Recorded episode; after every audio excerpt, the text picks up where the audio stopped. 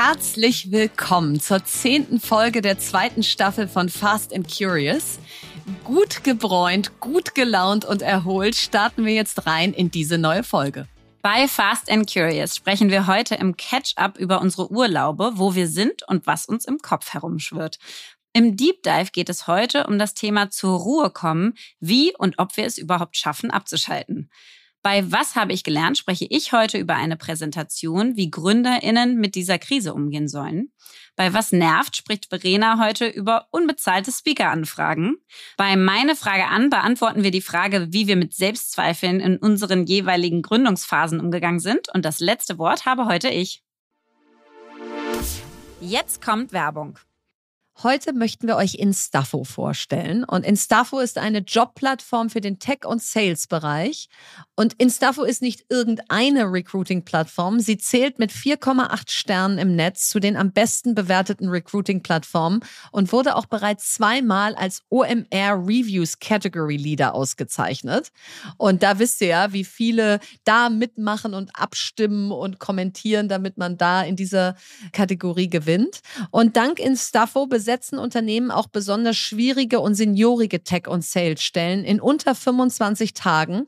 Und die Plattform ist im Marktvergleich dreimal effektiver, was die Quote von Bewerbung zu Einstellung angeht. Und ich weiß, wie schwer es ist, genau diese Profile zu finden. Und durch das automatische Matchmaking mit über 150.000 qualifizierten Talentprofilen spart man sich das eigene Sourcing und Aussortieren von unpassenden Bewerbungen. Und der Abgleich mit den Talenten geht über die reinen Hard Skills hinaus, denn Instafo berücksichtigt auch Branchenerfahrung, Gehaltswunsch, Location, sprachliche Skills und vieles mehr. Und passende Talente bewerben sich zwar bereits innerhalb der ersten 48 Stunden bei euch, euch. Ihr könnt jedoch auch vorselektierte Talente mit einem Klick zum Chatten einladen. Und über diesen wird der tatsächliche Fit in fünf Minuten geklärt, statt erst im zweiten Interview. Und die Plattform funktioniert sowohl für große Unternehmen wie HelloFresh oder RTL, wie auch für Startups wie Deploy oder Aerocom, die sich damit auch sehr erfolgreich gezeigt haben. Wenn ihr auch gerade eine Vakanz im Sales- oder Tech-Bereich habt, dann zögert nicht und geht auf instafo.com slash fnc instafo, i-n-s-t-a-f-f-o.com slash fnc und über unseren Linktree spart ihr nämlich 500 Euro auf die erste Besetzung. Also auf geht's, den Link findet ihr wie immer auch nochmal in unserem Linktree. Werbung Ende. Ketchup. So, Verena, ich sehe da hinten so einen Holzbalken und irgendwie so, das sieht so ein bisschen nach so Taverne aus, wo du bist oder so. Hast du dir jetzt ein Restaurant gemietet oder wo schaltest du dich eigentlich zu? Nein, nein, nein, nein, nein. Ich bin ganz äh, gesettelt hier auf, auf Naxos. Äh, die, das sind die Kykladischen Inseln von Griechenland. Da ist alles so weiß getüncht und da sind wir seit drei Tagen und ich sitze in unserem Hotelzimmer. Das WLAN lässt zu wünschen übrig, aber ja. es ist ja, es ist irgendwie Endless Summer. Das ist jetzt ja Woche drei. Und in Griechenland muss ja nie auf eine Wetter-App gucken, wie das Wetter morgen wird, weil es wird immer gut. Und deswegen ist so richtig, äh, bin ich richtig im Urlaub angekommen.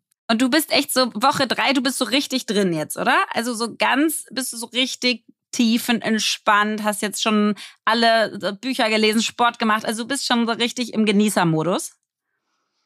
Ja, wobei das bei mir, glaube ich, der, der Höhepunkt dieser Phase ist bei mir eher in Woche zwei gewesen. Ja, erste Woche erstmal wirklich runterfahren. Und da sprechen mhm. wir ja gleich auch im Deep Dive drüber. Mhm. Wie kommt man eigentlich runter von diesem Trip, mhm. auf dem wir da im Alltag immer sind? ähm, so, und dann in der zweiten Woche war so richtig Ruhe. Und jetzt merke ich so, kommen wieder Gedanken, hummeln. Jetzt denke ich so, okay, wie geht's weiter, wenn ich wieder zu Hause bin? Also ich glaube, ich habe den Peak schon überschritten. Ja. Na witzig, ich bin noch nicht beim Peak. Ja. Also wir sind ja jetzt gerade, ja, wir sind jetzt gerade in unserer ersten Woche und zwar, ich weiß nicht, ich schäme mich so ein bisschen und gleichzeitig ist es aber so nice. Komm, hau raus. Also wir sind, hau raus. wir sind im Robinson Club, also so total deutsch klischeehaft auf Forteventura. Und reserviert Handtücher. Und, ja, nee, mit Handtüchern oh, ey, das ist so krass. Also das ist Next Level, was hier abgeht. Ohne Mist. Das die ist, haben nicht nur die Handtücher drauf, sondern die haben auch noch so, so komische Wäscheklammern, die dann diese Handtücher oh da festhalten und dann noch ein Buch und eine Badeshorts auf jeder Liege. Ich habe ein Foto gemacht, wirklich, ich schick's dir nachher. Das ist absurd. Ähm, also das ist in der Tat ein Kampf und dann kannst du den Kampf noch weiterführen. Wenn wir zum Essen gehen, kann man einen Tisch reservieren anscheinend, ja? Mhm. Und das heißt, alle haben sich jetzt vorgenommen, sie reservieren auch noch die Tische. Das heißt, wenn ich essen gehe, weil ich natürlich keine Tische reserviere, muss Nein. ich das komplette Restaurant absuchen mit den Kindern im Schlepptau und schauen, wo wir uns niederlassen können. Also es ist wirklich so, das ist hier Kleinkrieg Deutschland gerade. Aber, ähm, Aber? es ist auch wirklich, nein, es ist wunderschön, weil es einfach so cool ist, weil jeder so ein bisschen Me-Time bekommt und einfach diese Cluburlaube, ich weiß alle, sag ich mal, Negativseiten und die ganzen Assoziationen, mhm. die man damit hat und so, ich auch. Und gleichzeitig, es ist die Kinder liebens. Du hast überhaupt kein schlechtes Gewissen, weil die einfach das total toll finden. Die machen den ganzen Sport, die lernen ihren Schwimmkurs, machen jetzt Schwimmabzeichen ohne Ende. Weißt du, du hast alles um dich herum. Du musst nicht kochen, nicht einkaufen. Es ist einfach also jeder kriegt halt mal Urlaub und das ist so schön, weil wir natürlich auch hardcore arbeiten und Kinder haben und viel rausgeben an Energie in unserem Leben. Mhm. Und deswegen mag ich es wirklich richtig gerne. Das ist äh, in der Tat ein krasses Bekenntnis, äh, aber ich finde es sehr ehrlich von dir, sehr ein ehrlicher Podcast. Wir stehen zu unseren Schwächen. Mich schon echt. Aber, oh ähm, aber was ich äh, interessant finde, und da, da würde mich auch mal interessieren, wie das bei euch ist. Wir sind ja jetzt hier in Woche drei mit unseren besten Freunden und deren Kindern und so. Und es gibt ja eigentlich nichts Demaskierenderes als Urlaub, also gemeinsam mit anderen, aber auch als Kernfamilie, weil du ja, du kannst in der ersten Woche kannst du noch irgendeine Rolle spielen, ein bisschen mhm. Schauspielern sagen, wie cool du bist und wie lässig und so weiter. In der zweiten Woche wird dann klar, du hast so ein paar Macken und Spleens und in der dritten Woche liegt es einfach äh, offen vor dir. Und das finde ich irgendwie ganz spannend, dass du im Urlaub erstens so viel Zeit hast, auf jeden Einzelnen zu achten. Ja, jetzt hat unsere ja. kleine Tochter gerade schwimmen gelernt, weil wir so viel Zeit haben und, mhm. und die Großen, mit denen äh, führen wir lauter Gespräche, wo man so denkt, äh, hier muss ich noch mal ein bisschen ran und da läuft's ja schon ganz gut und so. Aber wie ist das bei euch? Äh, bringt der Urlaub die besten oder die schlechtesten Seiten zum Vorschein? Ey, gerade ist es wirklich so wunderschön. Ich habe das eigentlich nie, weil bei uns, du kennst ja so ein paar unserer Urlaubsgeschichten, die sind immer mhm. halb dramatisch, ja? Also mhm. ich es geht weiß immer, so, es geht immer schlecht los. 40 Grad ja. fieberndes Kind in Athen. Zu dritt schlafen wir im Hotel und beatmen dieses Kind alle drei Stunden, ja. auch nachts. So, das war unser Griechenlandurlaub damals. Also wir haben tausende von solchen Geschichten. Und diesmal ist es, glaube ich, wirklich das erste Mal, dass ich mich erinnern kann, dass es besser läuft als gedacht. Also sowohl, wir sind ja jetzt in einer ganz ungewöhnlichen Konstellation hier, weil wir weil ich mit meinem Ex-Partner, also dem Papa der Kids, Urlaub mhm. zusammen mache. Und wir machen das drei Wochen. Das und wie du eh gerade gesagt Knaller. hast, ja. es ist so krass, wie du gerade gesagt hast, es ist ja mit besten Freunden schon extrem, drei Wochen aufeinander zu hängen. Also mhm. selbst da musst du gucken, dass du dir nicht an die Gurgel springst irgendwann oder halt irgendwie total genervt mhm. bist, weil es einfach intensiv ist. Und dann natürlich mit einem Ex-Partner, mit dem du natürlich auch einige Themen hast, ähm, da hatte ich schon richtig Respekt vor und, und ich habe echt heute gedacht, ob ich es erzähle oder nicht, weil es natürlich auch privat ist, aber du schwärmst ja immer so von Philipp äh, zurecht und ich muss echt mal schwärmen von unserer einfach wunderschönen Ex-Beziehung, weil das ist mhm. wirklich krass. Natürlich ist es nicht leicht gewesen, es ist jetzt auch schon über zwei Jahre her und so, aber wir arbeiten beide echt an uns und was so wahnsinnig ist jetzt im Urlaub zu merken, ist einfach, wir haben ein irren Respekt voneinander. Wir haben uns nie so schlimm verletzt oder betrogen oder was auch immer. Das heißt, die Basis ist mhm. total da. Wir wissen beide, wofür wir es tun. Ja, unsere Kinder, die sind mhm. noch ganz klein und ich gönne denen das mhm. einfach so sehr, dass die mal Mama und Papa haben und sich nicht entscheiden müssen. Und wenn sie weinen und mit dem einen zoffern, können sie zum anderen gehen und so. Ich finde das einfach so schön. Also da geht mir echt das Herz auf, wenn unsere Tochter dann so auf unseren beiden Stühlen liegt und unten die Füße gekrault äh, bekommt und oben den Kopf. weißt du, das denke ich so, boah, ja, das passiert ja. bei der einfach nicht mehr mehr. Und, und das gönne ich ihr von, von Herzen. Und was ich da aber so faszinierend fand, jetzt auch im Vergleich zu den ganzen Paaren, die hier im Robinson Club sind, das sind ja alles deutsche Paare mit Kindern eigentlich. Und, ähm, und bei uns ist das so verrückt, weil wir ja nun alleinerziehend sind normalerweise. Und deswegen jetzt so völlig absurd aufeinander eingehen. Also wir sind total dankbar, wenn der andere die Kinder gerade nimmt. Ähm, wir mhm. schätzen das total wert. Wir sehen es total sagen, oh, vielen Dank, dass ich jetzt heute den Podcast aufnehmen kann, dass du die Kinder gerade nimmst, weil wir halt nur noch das alleinerziehende Modell kennen, wo man Klar, alles und macht. und das und ist so krass. Ist wir gönnen uns zusammen. die Me-Time. Wir haben plötzlich Interesse aneinander und sagen, sag mal, was machst du eigentlich so in deinem Leben? Weil wir ja nicht miteinander die ganze Zeit ja. abhängen. Ne? Das heißt, erzähl ja. mir doch mal von deinem Job und wann haben wir denn Zeit, mal miteinander zu quatschen und so.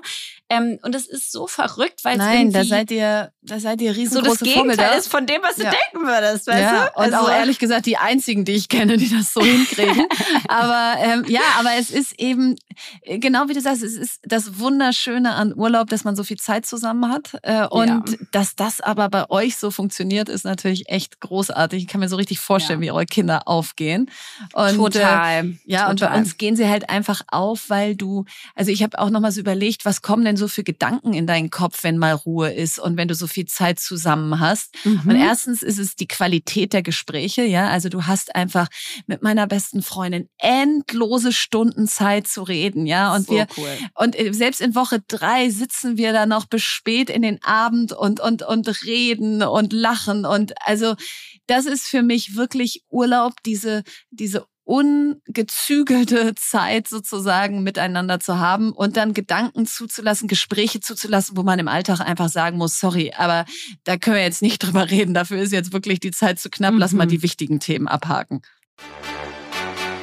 Deep Dive. Ja, wie immer starten wir mit ein paar Fakten und diesmal sprechen wir ja über das Thema, wo ich gespannt bin, ob Verena und ich dazu überhaupt qualifiziert was sagen können. Ähm, und das geht um zur Ruhe kommen. Also wie schaffen wir es, mal wirklich abzuschalten? Und dazu ist es ja erstmal spannend zu wissen, die Techniker Krankenkasse hat eine Stressstudie 2021 gemacht und die sagt, dass knapp zwei Drittel der Menschen in Deutschland, 64 Prozent, manchmal gestresst sind und jede vierte Person, also 26 Prozent, häufig gestresst ist. 2013 waren das nur 20 Prozent, also ein Fünftel. Und jetzt ist es ein Viertel der Menschen, die sagen, sie sind häufig gestresst. Das heißt, Deutschland ja, ist wow. im Stress. Deutschland ist im Stress und es die gleiche Studie erhebt die Entspannungsstrategien, die die Deutschen entwickelt haben. Äh, an Nummer eins Hobbys. 80 Prozent sagen Hobbys als Ausgleich, 77 Prozent spazieren gehen, 71 Prozent mhm. faulenzen, dann kommen Musik hören, Freunde treffen, Sport machen. Und die Jugend, das ist ganz interessant, die hat sich eine neue Entspannungsstrategie ausgedacht. Äh, ist die Frage, ob das wirklich entspannt ist oder ob das zum Stress beiträgt. Die surft nämlich im Netz. Also laut dieser Studie ist es für die Jüngeren 18 bis 39-Jährigen so, dass sie sagen, zu 60 Prozent Surfen im Netz, also Social Media und Internet seien eine Entspannungsstrategie. So, und da können wir ja mal gleich reinspringen, denn bei uns ist ja gerade äh, eigentlich Ruhe im Kopf und, und das würde mich mal interessieren, Lea. Du bist jetzt seit gefühlt drei Wochen weg von Instagram. Ist bei dir jetzt gerade Ruhe im Kopf? Also ich würde auf jeden Fall sagen, dass ich komplett nicht daran glaube, dass im, im Netzsurfen entspannend ist. Mhm. Obwohl ich es auch krass viel mache. Also abends so dieses so zehn Minuten nochmal daddeln und so weiter. Aber ich glaube nicht, dass es mich wirklich entspannt. Im Gegenteil, ähm, ich habe in der Tat das Gefühl, dass ich viel weniger gestresst bin mhm. aufgrund meiner Instagram-Sperre. Ähm, das ist wirklich Was? so. Alles andere stresst mich irgendwie gefühlt gar nicht. Aber ähm, Instagram ist einfach das, was ich mal gesagt habe, bunte Bälle überall, der krasse Nebel. Und seitdem es weg ist, finde ich das wahnsinnig beruhigend. Mhm ich muss schon sagen, dass ich es auch einen Ticken vermisse. Also ich vermisse mal so zu wissen, was bei den anderen so los ist. Und was ich krass vermisse, ist wirklich so dieses Gefühl für Zeitgeist. Also dieses Gefühl für was ist eigentlich mhm. gerade Womit in, beschäftigen sich die Menschen reden die Menschen gerade? Womit ja. beschäftigen sich die gerade genau? Wo sind die eigentlich im Urlaub? Machen die Urlaub? Fliegen die noch? Und so, da habe ich jetzt gar, gar kein Gefühl dazu. Aber ich finde es wirklich richtig schön, und gleichzeitig muss ich noch einen Teil sagen, ich hatte früher zum Beispiel auch nie das Gefühl von Stress, wenn ich im Urlaub gearbeitet habe. Also ich habe immer mhm. auch gearbeitet im Urlaub. Ich habe nie komplett Pause gemacht. Und das war jetzt wirklich der erste Urlaub, dass ich gemerkt habe, ähm, ich habe aktiv meine Mitgründerin angerufen und gesagt, pass auf, ich habe keinen Bock. Pause. Ich mer ja, ich merke einfach, ich will gerade nicht arbeiten. Ich möchte hier die Zeit genießen. Ich will das Wetter genießen. Ich will meine Kinder genießen. Ich möchte einfach hier hängen und ich habe keine Lust zu arbeiten. Mhm. Ähm, und äh, ich glaube, dass das auch damit zu tun hat, dass Instagram und so weiter, das Handy einfach weg ist, dass ich dann merke, dass mich der Beruf wieder so ins Handy reinzieht dann, weißt du? Mhm. Und mhm. einfach diese, nicht nur Instagram, sondern auch so screenfreie Zeit einfach so cool ist, oder? Ist also, ich meine, wie geht's entspannt. dir denn? Du bist doch auch off, ne? Genau, auf, also ich bin off. bist du off. Genau, und vielleicht jetzt mal so, wir sind da ja mit tausend Sachen beide, aber ich auch besonders in diesen Urlaub reingekracht, ja. Also zwei Tage vorher noch ein Fußballverein announced und mhm. äh, dann mit den all den Reaktionen, die das gebracht hat und zwei Tage später ja. komplett offline gegangen, keine E-Mails mehr, nix mehr.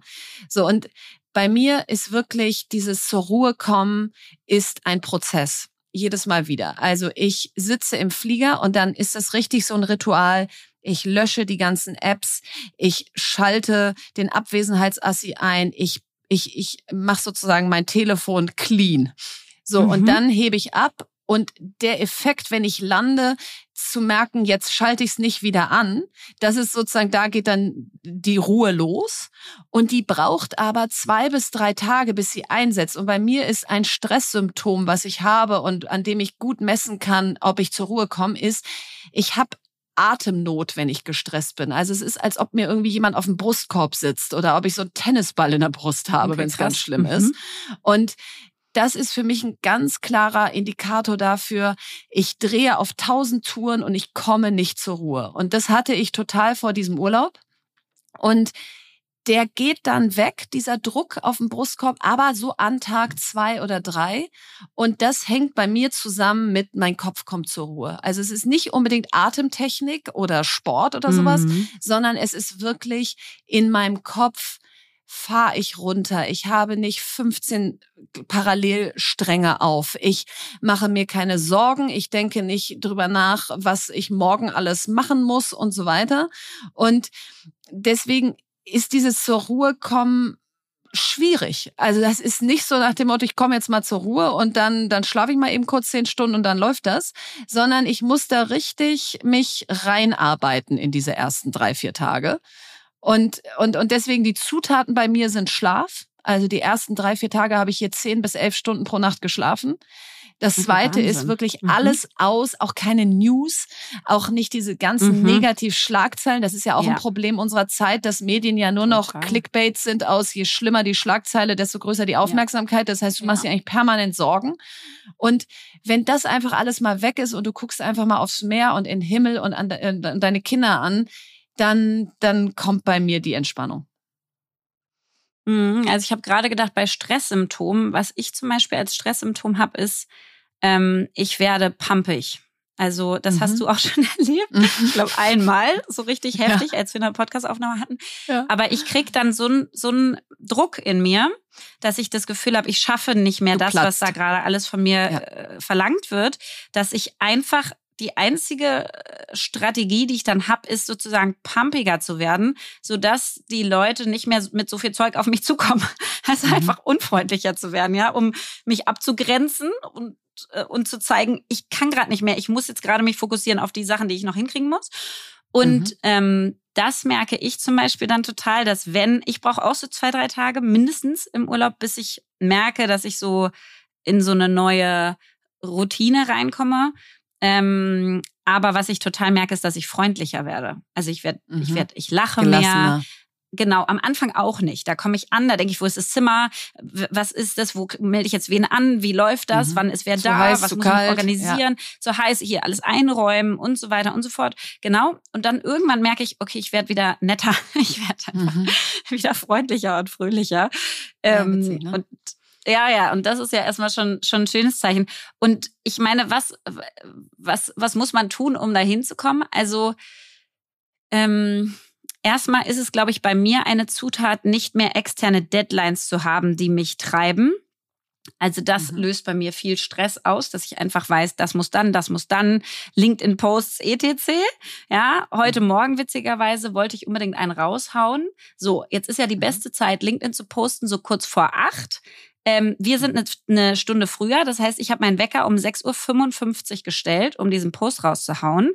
Und habe die ganze Nacht so schlecht geschlafen, weil ich natürlich ja, eigentlich den Wecker nicht lauter haben wollte, so dass ich da alle mit aufwecke. Ja, ich bin ja froh, wenn die Kinder mal schlafen. Und dann hat er sozusagen, und dann wollte ich antizipieren, dass er nicht klingelt. Das heißt, ich bin laufend aufgewacht, habe total schlecht geschlafen, habe dann den LinkedIn-Post rausgehauen und er hat so beschissen performt, weil natürlich kein Mensch auf LinkedIn ist gerade.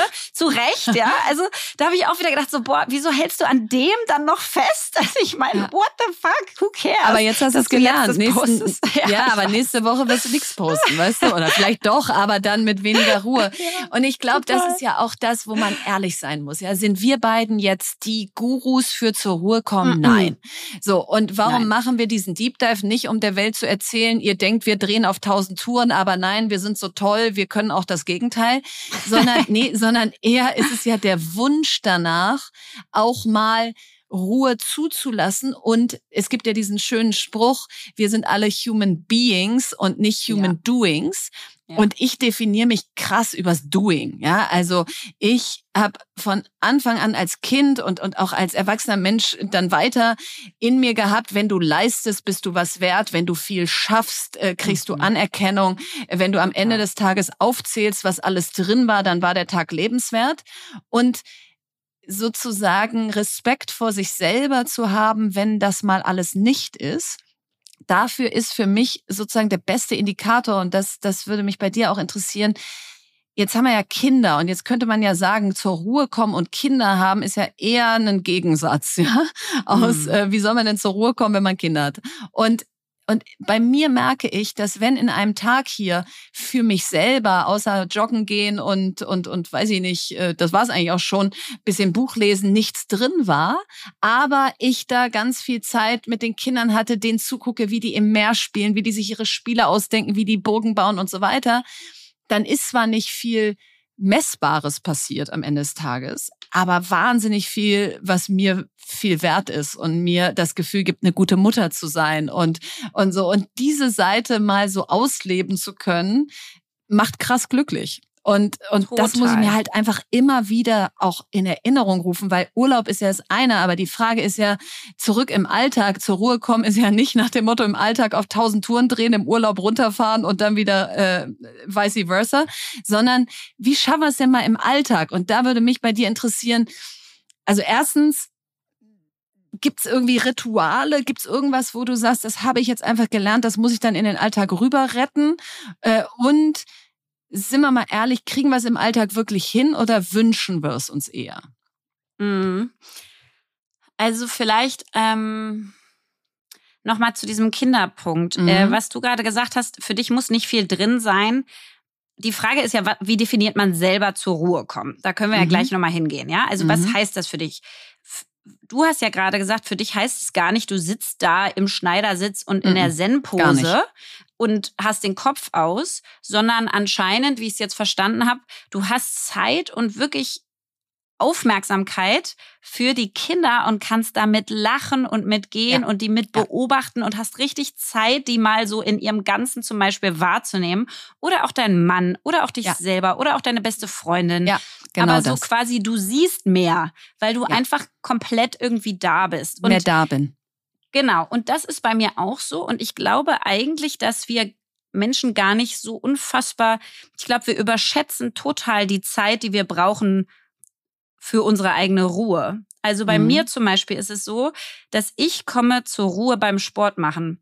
Für mich ist Sport so anstrengend, dass ich dass an nichts anderes denken da, kannst. Genau so ist ja. es, dass ja. ich wirklich, ich kann auch nicht joggen und mit jemandem reden oder so. Es geht einfach nicht, weil mein Körper ist so beschäftigt mit dem Sport, dass da nichts mehr möglich ist. Aber ich liebe das. Ich bin hier zum Beispiel einfach im Fitnessstudio, weil ich da meine Übungen kenne und so weiter. Ich weiß, dass ich an den Strand gehen könnte und da in den Wellen äh, mhm. schwimmen. Und das wäre auch sicherlich cooler und die Bilder wären toller und so weiter. I know, ist wesentlich cooler. Aber ich mache das, um zur Ruhe zu kommen. Mhm. Und für mich ist die schönste Ruhe, weil ich weiß, was ich da tue, dass ich einfach meinen Kopf da ausschalten kann. Und das mache ich eine Stunde am Tag. Und ehrlicherweise, wenn ich die kriege, kannst du mir den ganzen Tag die Kinder mhm. geben. Das mhm. stresst mich gar nicht. Ich habe meine mhm. eine Zeit, wo ich meine Ruhe finde und dann habe ich genau dasselbe wie du. Dann freut mich das total in Ruhe, die zu beobachten, mit den 500 Bahnen zu schwimmen und so weiter und so fort. Und hast du das und im Alltag mal, auch? Mhm. Genau, ja, also, jetzt mal übertragen auf den Alltag. Genau, also da ist es dasselbe. Ich merke total, wenn ich keinen Sport machen kann, dass ich, äh, dass ich gramm, äh, grummeliger werde, dass mhm. ich, genau, dass ich einfach unglücklicher werde, dass ich gestresster werde. Ähm, und dann habe ich schon ganz viel ausprobiert, ja, mit, mit Headspace, mit allen möglichen Sachen und das funktioniert für mich alles gar nicht. Und mhm. was ich für mich gemerkt habe, ist quasi, ähm, dass für mich ist zur Ruhe kommen eigentlich Energiemanagement. Und sozusagen, ich will gucken, dass meine Energie sozusagen mehr oder weniger konstant gut gefüllt da ist. Mhm.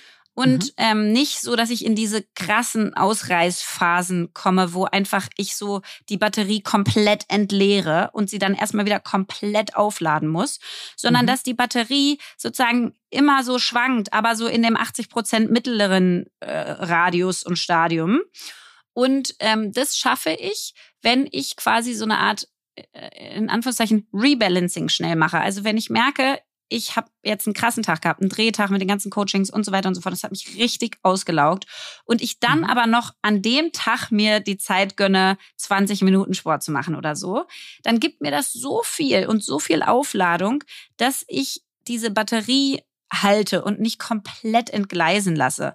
Und ich mhm. weiß zum Beispiel noch, Verena, als wir die UMR-Räder hatten und beide total fertig waren und so, und du hast gesagt, lass mal morgens Sport machen, ja. Und ich dachte, um Gottes Willen. Ja. Und dann sind wir trotzdem hingegangen.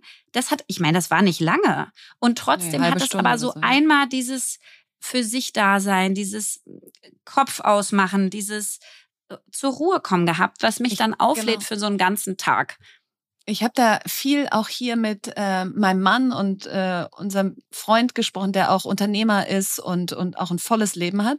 Was ist es, was einem von zur Ruhe kommen im Alltag abhält? Und wir sind zu dem, zu der, zu dem Schluss gekommen, dass fremdbestimmt sein und da sind wir bei deinem Thema mhm. Deadlines. Äh, du hast mhm. morgen den Speaker-Slot, da musst du um 10 Uhr mhm. musst du auf der Höhe deiner Leistungsfähigkeit sein. Du musst morgen um 6.55 Uhr den Wecker stellen, weil du musst ja bei LinkedIn posten. Also musst du natürlich nicht, aber hast du dir nee. sozusagen als mhm. Mix selber als deine, Deadline gegeben. Genau, selber mhm. als Deadline gegeben. So, je fremdbestimmter du bist, und das ist eben auch natürlich im Angestelltenverhältnis viel fremdbestimmter als in der Selbstständigkeit. Und das ist ein schöner Vergleich, weil Philipp hat zwar sein Unternehmen gegründet, aber er hat Mitarbeiter, er ist da angestellter Geschäftsführer, er kann nicht sagen, ich arbeite jetzt mal sechs Wochen von irgendwo her. Er, er mhm. hat da mhm. eine krasse Vorbildsfunktion auch. Also er ist deutlich fremdbestimmter als Till und ich. Und, und bei uns beiden ist so dieses, wenn, wenn es genauso ist, wie du gerade beschreibst, dass die Energie nicht mehr in der Balance ist, können wir relativ schnell gegensteuern und sagen, so, ich muss jetzt hier Ich-Zeit für mich einräumen, dass ich muss meinen Tag mhm. entschlacken, da ist zu viel drin. Das mhm. funktioniert jetzt nicht kurzfristig auf Tagesbasis, aber so mit ein paar Wochen Vorlauf. Mhm. Und ich glaube, das war auch nochmal so eine Erkenntnis, wie kann man sich nicht noch künstliche Deadlines obendrauf setzen Stimmt. zu denen, die man eh schon hat, dass man sagt, die Wohnung muss aber erst aufgeräumt sein, bevor ich mhm. Sport mache und dann müssen mhm. aber, dann muss ich ja noch eine Wäsche waschen, obwohl eigentlich alle noch genug im, im Schrank haben. Dann muss ich noch irgendwie kochen, dann muss ich noch dies. Also wir legen uns ja auch ganz viele Deadlines noch oben drauf auf die, die wir tatsächlich haben, ja. was dann dazu führt, dass man den ganzen Tag da einfach nur durchhechelt, um dann abends sagen zu können, fertig, aber dann bist du auch fertig. Und was ich da gerade auch denke, wenn du sagst, ähm, fremdbestimmt sein, ist natürlich ein Teil, hatten wir eben schon, Elternsein einfach eine extreme ja, Fremdbestimmung. Wahnsinn. Also es ist einfach so, ja. du, so, und da habe ich so gedacht, wir haben heute witzigerweise beim Frühstück darüber gesprochen, dass wir den Podcast haben und haben darüber gesprochen, wie die anderen denn zur Ruhe kommen und so. Und wir mhm. versuchen mhm. wirklich in diesem überfüllten Clubraum vom Robinson Club über so einen riesen Zehnertisch zu reden, ja, mit irgendwie x Erwachsenen und fünf Kindern in dem kleinsten Alter, die da mit allem Möglichen um sich schmeißen und versuchen irgendwie uns das noch so zu erzählen, lauter zu schreien, noch mehr ja. aufzugucken. Und ich ja. gucke wirklich so einmal rüber zu den Kindern und die hatten alle ihren Mund, äh Quatsch, ihren ganzes Gesicht in die Schokokrispies. Weißt du, diese kleinen von Kellogg's, ja, diese kleinen genau. Schokokrispies ja. reingesteckt und hatten einfach überall Crispies im Gesicht. Und dann habe ich so wirklich gedacht, so, also ich musste so lachen und habe echt gedacht, okay, wir reden hier über ja. zur Ruhe kommen. Ja, es und ist es ist das absolute nicht möglich. Gegenteil. Es ist das Nein. absolute Gegenteil. Und da war so meine Quintessenz, die mir irgendjemand ein Glück mal gesagt hat, als wir Eltern geworden sind, so, das Leben verläuft in Phasen. Mhm. Und sich das klar zu machen und zu Ja. sagen, jetzt gerade ist eine Phase, wo unsere Freunde zum Beispiel einen noch nicht mal einjährigen Sohn haben. So, Ja. das ist ist einfach keine eine Ruhe. unfassbar anstrengende Phase. Da hast du einfach keine Ruhe. Und Nee. dann diese den Erwartungsdruck zu nehmen und sich selber da, da, Genau das, das. zu gönnen, dass das einfach so ist gerade. Und deswegen, da kommst du zu kurz. Das ist so. Du kannst es nicht perfekt machen. Du wirst deine Nägel nicht perfekt lackiert haben und jeden Nee. Tag frisch aussehen, weil die Nächte schrecklich sind. Das heißt, einfach zu sagen, das ist eine Phase und es kommt aber auch wieder eine andere Phase. Das finde ich gibt einem auch eine krasse Ruhe, weil wie heißt dieser Spruch Absolut. nochmal? Dieses Glück ist Erwartung minus Realität oder sowas. Oder Zufriedenheit ist Erwartung minus Realität. Und es ist Genau. Ja. so, wenn deine Erwartung ist, ich will aussehen wie die top gestylten Mamas äh, bei in den Netflix-Serien, so not gonna happen Nein, im ersten nein. Jahr. Nein, und da passt auch dieser Satz, das Leben wird vorwärts gelebt und rückwärts verstanden, weil du, wir Ja. haben ja auch eine Fünfjährige, gestern Abend war sie zum ersten Mal seit zweieinhalb Wochen, ist sie im Auto eingeschlafen und war um 21 Uhr im Bett. Und wir beide saßen da und waren so, oh Gott, wir können, wir können Sätze zu Ende reden. Wir können einfach hier sitzen. Wir können jetzt noch ein Glas Wein bestellen. Keiner muss sie gleich ins Bett bringen. Wir müssen nicht sagen, was, warst du gestern Abend dran oder ich? Sondern es ist plötzlich Ja. einfach so, wir dürfen hier einfach sitzen und keiner bewertet uns und so. So und, und gleichzeitig ist sie die, die uns natürlich noch die meisten Glücksmomente derart beschert. Sie lernt schwimmen und wir sind beide so wuhu und äh, Ja. und und sie will ja noch krass unsere Nähe und alles und dann haben wir ja auch schon die Älteren, die auch sich freuen, dass wir da sind, aber die halt ja auch schon voll ihr Ding machen und den ganzen Tag in die Wellen springen und ab und zu mal vorbeikommen und sagen, ich habe Hunger, aber auch eben immer so diese, wie du sagst, die Phasen sind unterschiedlich anstrengend, aber sie sind natürlich auch unterschiedlich schön und sie einfach Stimmt. zu nehmen und nicht jetzt in dieser Phase zu hadern und zu sagen, oh, jetzt würde ich auch gerne mal drei Stunden mein Buch auf der Liege legen. Nee, das ist jetzt halt gerade nicht. Muss ich halt immer meine drei Minuten Pakete rausschneiden, wenn gerade keiner guckt.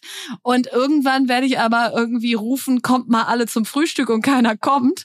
Und dann denke ich so, Mist, äh, warum habe ich eigentlich die Phase nicht mehr genossen, als sie mir alle äh, mit ihren Crispies im Gesicht auf, die, auf den Keks gingen?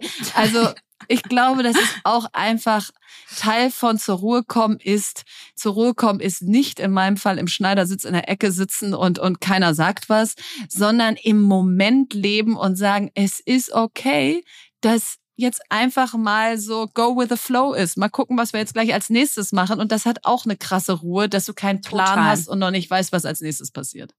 Und ich finde, da ist äh, spannend, äh, um nochmal wieder Tony Robbins, den hatten wir jetzt schon so lange nicht. Nein, den hatten wir ganz lange nicht mehr. Also Um den, den den Tony Robbins zitieren. fehlt Weil mir auch nicht, dass wir total, ihn ja. vergessen. nicht, dass wir Nein, ihn vergessen. nein, nein. Also der sagt zu, zu diesem Energy Management, ja, sagt er quasi, das ist also alle unsere Veränderungen und auch die Energien, wie wir das managen können oder wie nicht, ist quasi 80 Prozent Glaube, also Belief Mhm. und 20 Prozent Mechanics, also die Mechanik. Mhm, Handwerk. Das heißt, ja. Mechanik in diesem Fall wäre ähm, meditieren, in Urlaub buchen, irgendwas, was du so Mhm. aktiv tun kannst. Aber 80 Prozent ist einfach in unserem Kopf Kopf. und wie wir die Dinge bewerten.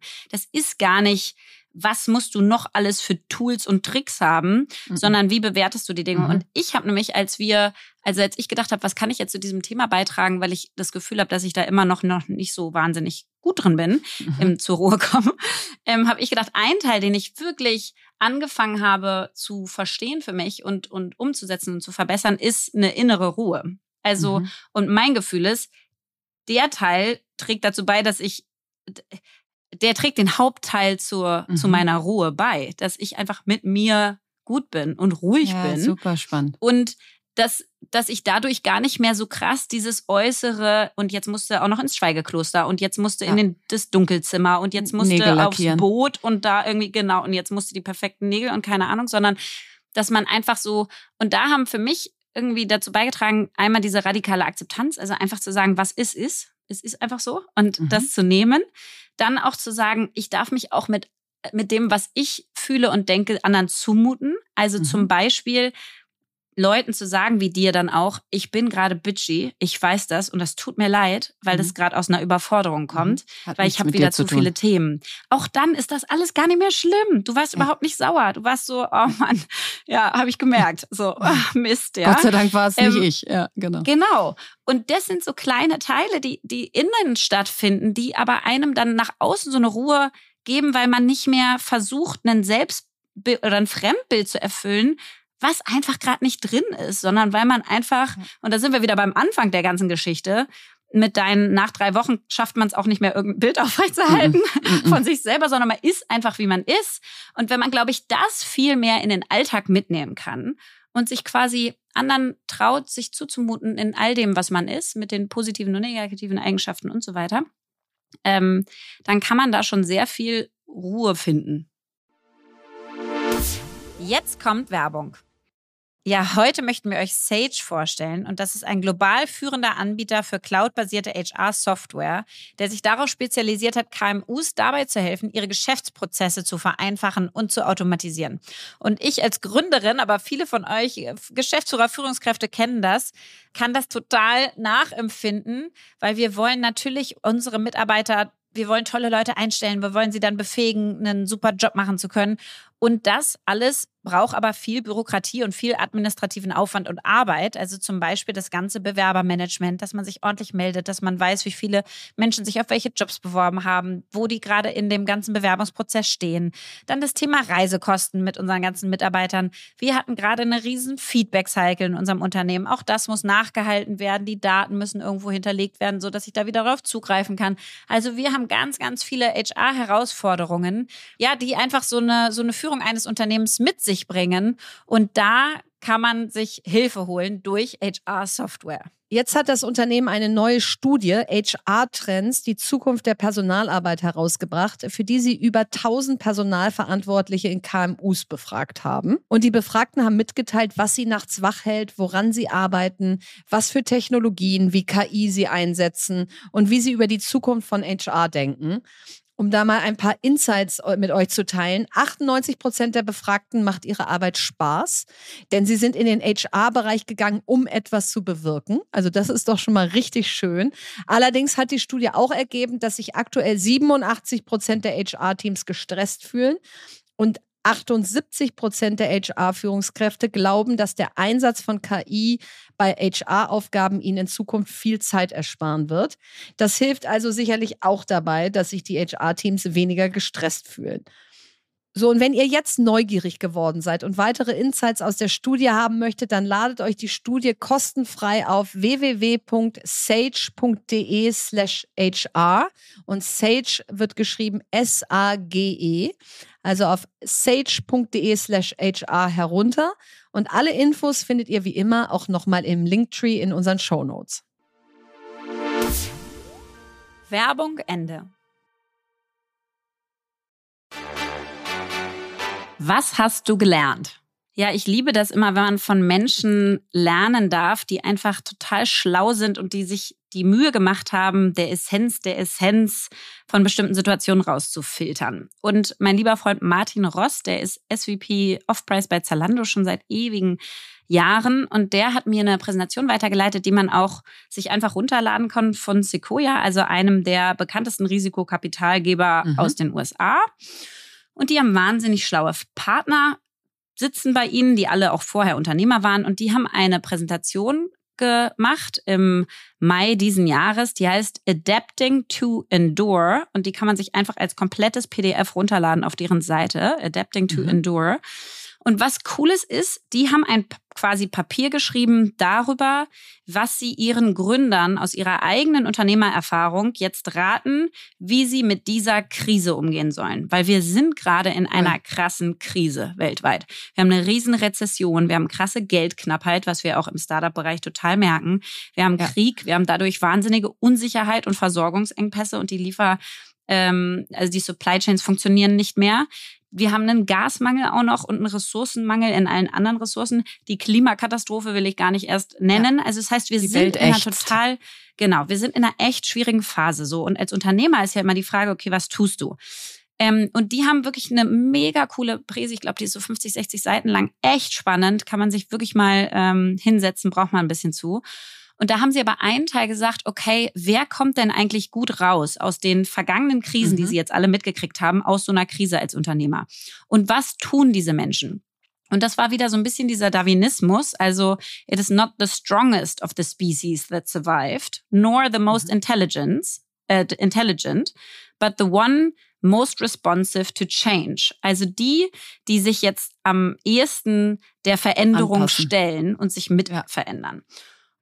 Und da haben sie vier Punkte gesagt, die sie ihren Gründern äh, vorschlagen oder gerade empfehlen. Und das eine ist quasi, das erste ist radikale Akzeptanz. Also einfach mhm. sich die Fakten angucken, lesen. So. Äh, ja.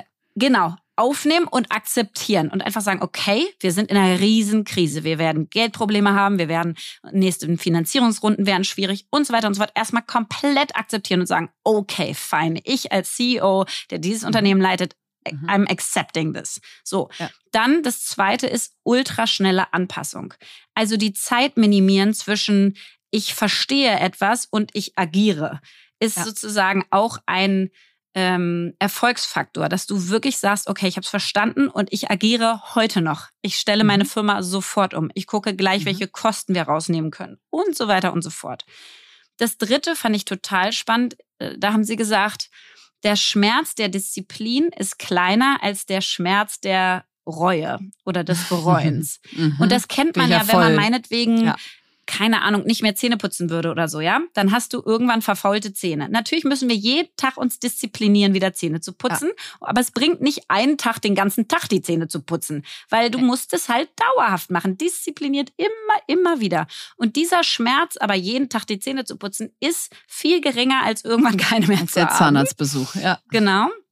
Und dann der letzte war, du kannst da quasi stärker rauskommen aus solchen Krisen. Also es mhm. ist auch eine Riesenchance. Und da haben sie ein Zitat auch wieder reingemacht, was auch Englisch ist. You cannot overtake 15 cars in sunny weather, but you can when it's raining. Also mhm. so auch zu sagen, wer kann denn gerade nicht einstellen? An welche Leute komme ich eigentlich jetzt gerade ran, die ich vorher nicht heiern konnte, weil die weg waren von den ganz großen Tech-Unternehmen? Welche mhm. Wettbewerber kann ich jetzt vielleicht mit übernehmen, weil die Schwierigkeiten haben in der Finanzierung und so? Also wirklich das auch als, als Chance zu nutzen und ähm, ja, ich liebe das halt, wenn irgendwie diese schlauen Menschen versuchen, wirklich so diese, diese Kernessenzen mal auf den Punkt zu bringen und zu sagen, okay, was hat denn wirklich Unternehmer erfolgreich aus Krisen rausgeführt? Ähm, und da kann ich einfach diese Präsentation total empfehlen. Was nervt? Ja, mich nerven Anfragen zu unbezahlten Reden. Und vielleicht äh, mal so ein bisschen Kontext. Also letzte Woche haben wir über Redenschwingen geredet und wie man die perfekte mhm. Keynote hält und ob Folien ja oder nein. Und da war auch im Nachgang nochmal spannend, da habe ich im Nachgang nochmal diskutiert drüber, auch mit meinen Freunden und, und Philipp hier. Und wir fanden dieses Bild von dir, Lea, mit diesem Bühnenbild. Also wir wollten ja letztes Jahr, letztes Mal nicht sagen, eine Keynote darf jetzt gar keine Folie mehr haben, sondern dass mhm. sie so mhm. untermalt, was man sagt. So, das fanden mhm. wir nochmal besonders schön. Das äh, wollte ich jetzt hier nochmal verstärken. Aber was danke. mich nervt, ist, ich bekomme so viele Anfragen aus, liebe Frau Pauster, wir veranstalten den Deutschen Innovationstag in Trier und da würden wir uns sehr freuen, wenn Sie von 10 bis 10.45 Uhr eine Kino zum Thema XY halten. Und dann schreibst du zurück und sagst ähm, generell mein Thema und könnte ich mir vorstellen, meine Honorarvorstellung ist und dann kommt zurück, nee, nee, Budget haben wir nicht, aber wir mhm. erstatten Ihnen gern die Reisekosten. Und dann denke ich so, Leute, Trier ist so weit mhm. weg von Berlin, dass ich entweder Vorabendanreise machen muss oder am gleichen Tag morgens um vier aufstehen muss. Dann fahre ich dahin, dann bereite ich diese Keynote vor, so wie letztes Mal beschrieben. Dann gebe ich alles auf der Bühne, um den Raum ja. aufzuladen mit Energie, ja. die da vorher nicht drin war. Dann fahre ich wieder nach Hause, schaffe es wahrscheinlich nicht pünktlich um 18 Uhr bei meinen Kindern zu sein und ja, dafür habt ihr kein Budget. Äh, also, äh, also weißt du, so was denkt ihr denn, was ich davon hab? Und wenn dann auch noch zurückkommt, sie werden aber auch vor Ort sehr interessante Menschen kennenlernen, dann denke ja. ich so, nee Leute, es ist 2022 und ja. es ist ganz wichtig zu differenzieren. Wenn ich für ein Unternehmen arbeite, wenn ich fest angestellt bin, ich nehme jetzt mal als Beispiel bei der Allianz und ich bin ja. der Chief Innovation Officer und dieser ja. gleiche Innovationsgipfel fragt mich an, okay, kriege ich mein Festgehalt, sagt mein Arbeitgeber, wir fänden es schön, wenn du da einen Tag hinfährst, weil das ist auch ein gutes Aushängeschild für uns, unser Unternehmen und deine Botschaft. Okay, dann brauche ich vielleicht kein Honorar oder weniger. Aber bin ich Freelancerin selbstständig, habe ich nicht einen festen Arbeitsvertrag. Und da rede ich nicht nur für mich, sondern für die Tausenden und Abertausenden ja. von Freelancern, selbstständigen ja. Experten, Expertinnen in diesem Moderatoren, Land. alles. Moderatoren, ja. Non-Profit-Organisationen. Dann ist es einfach eine Frechheit zu denken, dass deren zwölf Stunden nichts wert sind. Und, und, und das wollte ich einfach deshalb nochmal als Nachklapp auch zum letzten Deep Dive machen, denn es ist nicht verpönt, es ist nicht peinlich, es ist nicht arrogant, nach Honorar zu fragen. Und da, um vielleicht mal so ein paar konkrete Tipps an die Hand zu geben. Erstens, wenn man sagt, puh, mir ist es aber unangenehm zurückzuschreiben, ich hätte gerne so und so viel Honorar dafür, dann sucht euch jemanden aus dem Freundeskreis, eure Schwester, einen Freund oder wenn ihr es sehr professionell machen wollt, eine Speaker-Agentur, die für euch verhandelt. Und mhm. dann sagt ihr, ähm, das klingt sehr spannend, ich gebe gerne weiter an äh, Tim, der organisiert meine Auftritte. So, und ob Tim mhm. jetzt dein bester Freund oder dein Bruder ist, ganz egal.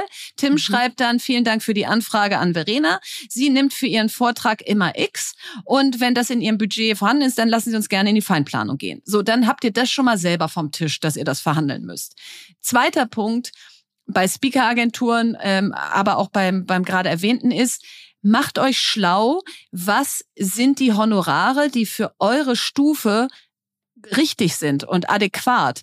Weil auch da ist es in der Vergangenheit wahnsinnig unterbezahlt gewesen, was Speaker in Deutschland für Auftritte mhm, bekommen haben. Total. Weil ihr müsst ja sehen, diese, diese Kongresse und all das, das sind ja Business Models. Da werden Tickets verkauft, da gibt es Sponsoren, also die haben ja richtig ja. Einnahmequellen. Die verdienen damit Geld. Die ja. verdienen damit Geld und also solltet ihr als Speaker und Speakerin damit auch Geld verdienen, wenn Absolut, ihr da hingeht. Das ist eine Arbeitsleistung, ja. Mhm. Genau, so. Und deswegen macht euch schlau, dass ihr euch nicht unter Wert verkauft, aber dass ihr euch auch nicht total rauspreist und man dann irgendwie sagt, okay, also die hat ja den Schuss nicht gehört, die, die, die denkt irgendwie, sie ist ja so viel wert, die buchen wir jetzt gar nicht mehr. Also da kann man eben auch sehr gut mit anderen sprechen. Und da sind wir wieder beim Thema in Deutschland, über Geld redet man nicht. Doch, mhm. sprecht miteinander, ja. sagt, was nimmst du für deinen Auftritt? Kennst ja. du andere, die ich das fragen kann? Und, und, und sucht euch da eure Peer Group. Und vielleicht letzter Punkt, um jetzt auch nicht zu sagen, ich, ich gehe irgendwie ohne Geld nicht aus dem Haus. Natürlich mache ich auch Ausnahmen, besonders gerne für Non-Profit-Organisationen, die wirklich kein Budget ja. haben oder für politische Auftritte, wo es eben auch überhaupt nicht äh, gang und gäbe ist, dafür bezahlt zu werden, denn unsere Politiker und Politikerinnen Sogar werden ja viele, auch für ihre Reden bezahlt. Ich würde denken, wenn man das mal zusammenrechnet, sind das wahrscheinlich so ein Fünftel unserer Speaking-Auftritte sind wahrscheinlich bei mir unbezahlt. Mehr. Ja, ja, bei mir sogar weil mehr. Wir einfach weil sagen, Genau. Ja, weil es einfach wichtig ist, weil es uns wichtig ist. Genau, und das ist ja immer noch dir vorbehalten aus, wenn du sagst, es ist mir aber so wichtig, da zu sprechen und die haben kein Budget, dann kannst du es ja trotzdem entscheiden, es ja. zu tun. Aber generell zu denken, wie peinlich, wenn ich jetzt sage, ich würde dafür gern bezahlt werden, nein, wie peinlich, wenn sie eure Zeit kostenlos anfragen. Meine Frage an. Jetzt freuen wir uns, die Frage von Wiebke zu beantworten. Hallo Verena und hallo Lea. Mein Name ist Wiebke und erstmal vielen Dank, dass wir hier die Möglichkeit haben, überhaupt Fragen zu stellen. Meine Frage lautet, wie seid ihr in der Gründungsphase mit Selbstzweifeln umgegangen oder hattet ihr überhaupt welche? Also ich hatte ganz starke Selbstzweifel und zwar hinsichtlich unseres ähm, Businessmodells am Anfang äh, bei Amorelie. Also wir haben ja mhm. angefangen zu sagen, ähm, keiner aus unserem Freundeskreis hatte irgendwie äh, Liebesspielzeug, Sextoys, nichts. Keiner hatte irgendwas, wollte da auch nicht drüber reden und so weiter. Und genau, gleichzeitig war Fifty Shades ne? of Grey, genau, ja. auch nicht drüber reden. Und Fifty Shades of Grey war in aller Munde. Also es war anscheinend ein Thema, was immer noch die Menschen bewegt. Und eigentlich auch, wenn du dann Leute angesprochen hast, waren immer alle so peinlich berührt, aber schon auch interessiert und mhm. haben dann gesagt, okay, wir machen das anders, wir machen das frischer, wir machen das, äh, bringen das an eine neue Zielgruppe, wir vermarkten es anders, wir wählen andere Produkte aus und so weiter. Und ich weiß noch, dass wirklich das ganze erste Jahr habe ich mich fertig gemacht, konnte nicht schlafen, habe da x-mal mit unserer CMO damals Tini drüber diskutiert und so, weil ich wirklich dachte, ist unsere Differenzierung eigentlich genug? Also haben wir mhm. einen USP? Verkauft haben wir überhaupt eine Daseinsberechtigung? Ja, weil du kannst ja Toys auch woanders kaufen. Du kannst dich in den Schmuddelladen irgendwie reinwagen in der Bahnhofsgasse mhm. und dadurch die ganzen schrecklichen Sachen durchsuchen, bis du was Gutes findest und so. Das kannst du ja theoretisch machen. Wir haben ja am Anfang nichts anderes verkauft als die anderen auch. Naja, und Nur sowas halt wie Fun Factory gab's doch auch genau, schon. Genau, gab's auch schon. Ja. Nur halt ja. viel kuratierter und mit einer anderen Message und einer anderen Ansprache und einem anderen CI und einem anderen Branding und so aber äh, und natürlich online anstatt offline, aber auch andere waren schon ein bisschen online, so mehr schlecht als recht. Ähm, und mhm. ich habe mich einfach fertig gemacht und meinen Kopf zermartert in dieser Frage, haben, sind wir anders genug? Ist das überhaupt eine Innovation, was wir da machen? Und mhm. ich muss echt sagen, also es hat mich echt Nächte gekostet. Ich habe wirklich oft gedacht, okay, wir werden insolvent gehen, weil wir einfach uns nicht genug differenzieren. Und was mir da total geholfen hat, ist A, natürlich das Feedback des Marktes, war natürlich am Anfang auch nicht sofort da, weil wir konnten ja kein Marketing machen. Aber als es dann mhm. so ein mhm. bisschen kam, habe ich gemerkt, okay, Leute checken den Unterschied. Und dann auch einfach sich immer wieder selber zu fragen, macht es für mich einen Unterschied, ob ich jetzt online ja. bei Amorelie in diesem Ambiente kaufe und so angesprochen werde und nur die Toys sehe, die ich wirklich toll finde, oder offline in einem Schmuddelladen da ran muss, mit einer Salesperson mich durchwühlen muss durch die Videokabinen ja. nach hinten links in die Ecke, ja, wo alles verstaubt ist und so. Ja, also macht das für mich einen Unterschied? Und die Antwort war total ja, ein Riesenunterschied. Und dann ist da halt eine Daseinsberechtigung. Und irgendwann haben wir dann Eigenmarken kreiert und so weiter, haben uns krass differenziert, haben ja irgendwie das meiste unseres Umsatzes mit mhm. unseren eigenen Produkten gemacht. Aber das konntest du ja am Anfang noch nicht alles absehen. Und ich glaube, sich dann, also einfach sich vertrauen, dass das eigene Empfinden schon stimmen wird, ist sau schwer, aber der einzige Weg, wie man durch diese Phasen durchkommt. Total. Und das Gute an Selbstzweifeln, bevor ich zu meinen gleich komme, ist ja, sie sorgen dafür, dass du noch härter arbeitest, dass du Total. noch mehr versuchst, an den Kern zu kommen, dass du noch mehr die Botschaft so klar machst, dass es, dass es keinen Zweifel gibt, dass es klappen kann. Also vielleicht haben so Selbstzweifel, äh, ob in der Gründungsphase oder sonst im Leben, halt auch einen großen Hebel darauf, wie du dich reflektierst und wie Absolut. du vorankommst. Ähm, aber klar, in der Phase, wo du sie hast, sind sie erstmal blöd und ich hatte sie absolut auch. Ich habe ähm, mit Fox in Sheep ja ein Unternehmen gegründet, was Apps für Kinder programmiert hat und entwickelt hat oder bis heute entwickelt. Und die Apps, wenn du da die erste Frage kriegst, für welche Altersklasse ist es denn? Dann habe ich zwar immer, um mich besser zu fühlen, gesagt, äh, ja, so für drei bis sechsjährige, aber de facto haben das auch schon Zweijährige gespielt und bestimmt mhm. auch schon irgendwo in irgendeinem Land außerhalb von Deutschland Einjährige. Mhm. So und und meine Selbstzweifel in dem, in dem vor allen Dingen Gründungsjahr waren, es ist eine krasse Marktopportunität. Da kam das iPad auf den Markt. Da gab es wenig gute Apps drauf.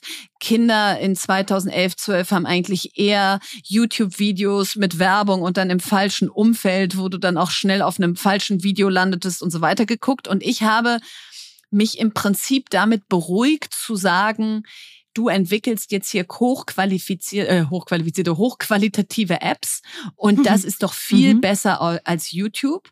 Aber der Selbstzweifel, der tief drin saß, war, lüge ich mir nicht eigentlich in die Tasche, wenn ich sage, das ist doch so viel besser als das, was es gibt. Und ich führe doch keine neuen äh, Gruppen an dieses Medium oder diesen Bildschirm ran, sondern ich substituiere doch nur bei denen, die eh schon Bildschirm in der Hand haben, in bessere Qualität wissen, dass dieser Markt ja krass gewachsen ist und dass natürlich meine Apps auch dazu beitragen, dass mehr Kinder in einem früheren Alter Apps spielen. Mhm. Und das gipfelte äh, in, in diesen Selbstzweifeln darin, dass die Zeit eine sehr sympathische Redakteurin schickt und sagte, das ist ja toll, was sie da gründen und ist ja ein Riesenmarkt und jetzt haben sie ja auch mit Schlafgut und kleiner Fuchs Kinderlieder wunderschöne Apps auf den Markt gebracht. So ging dieses Interview und ich dachte, ach mhm. Mensch, wie nett, dass auch so ein kritisches Medium wie die Zeit das jetzt mal so positiv beleuchtet.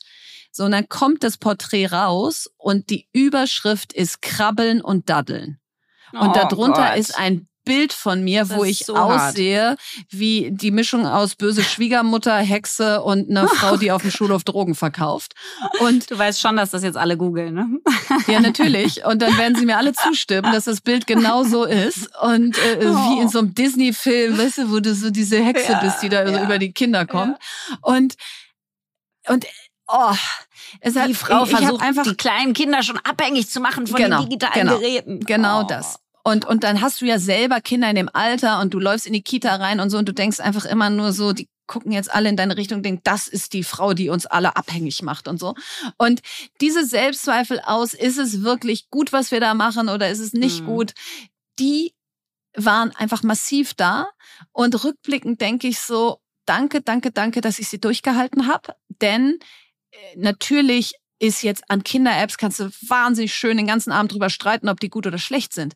Aber gute Kinder-Apps zu entwickeln in einer Welt, in der Millionen über Millionen Kinder Apps spielen, ist jetzt nicht, dass ich sage, oh mein Gott, da habe ich die Welt ein Stück besser gemacht. Aber die Apps heute, wenn man sie sich anguckt, sind immer noch so, dass wenn meine Tochter sie heute spielt, dass ich denke, jawohl, da habe ich irgendwie ein gutes Gefühl, das ist Qualität, da sind keine Werbung drin und so weiter.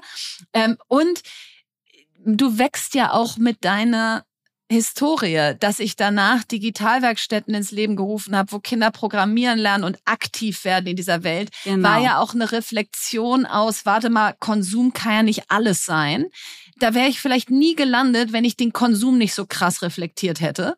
Und dass ich mich dann so sehr für digitale Bildung eingesetzt habe und gesagt habe, warte mal, das müssen doch, unsere Kinder müssen doch Gestalter und Gestalterin dieser neuen Welt werden. Und die dürfen doch nicht nur das Ding als Gameboy benutzen. Ist ja irgendwo alles Teil meiner Reise.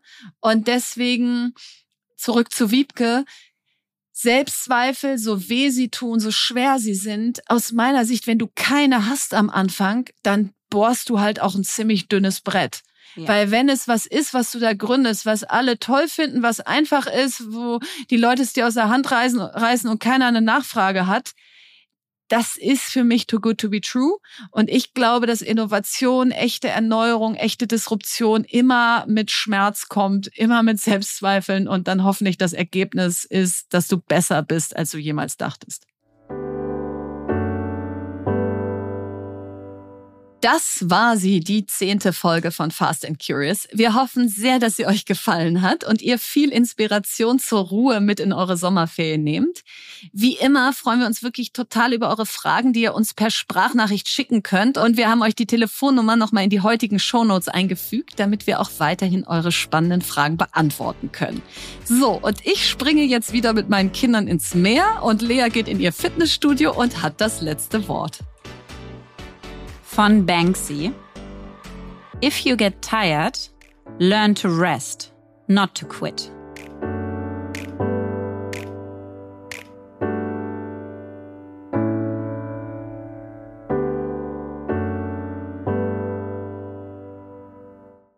Dieser Podcast wird produziert von Podstars bei OMR.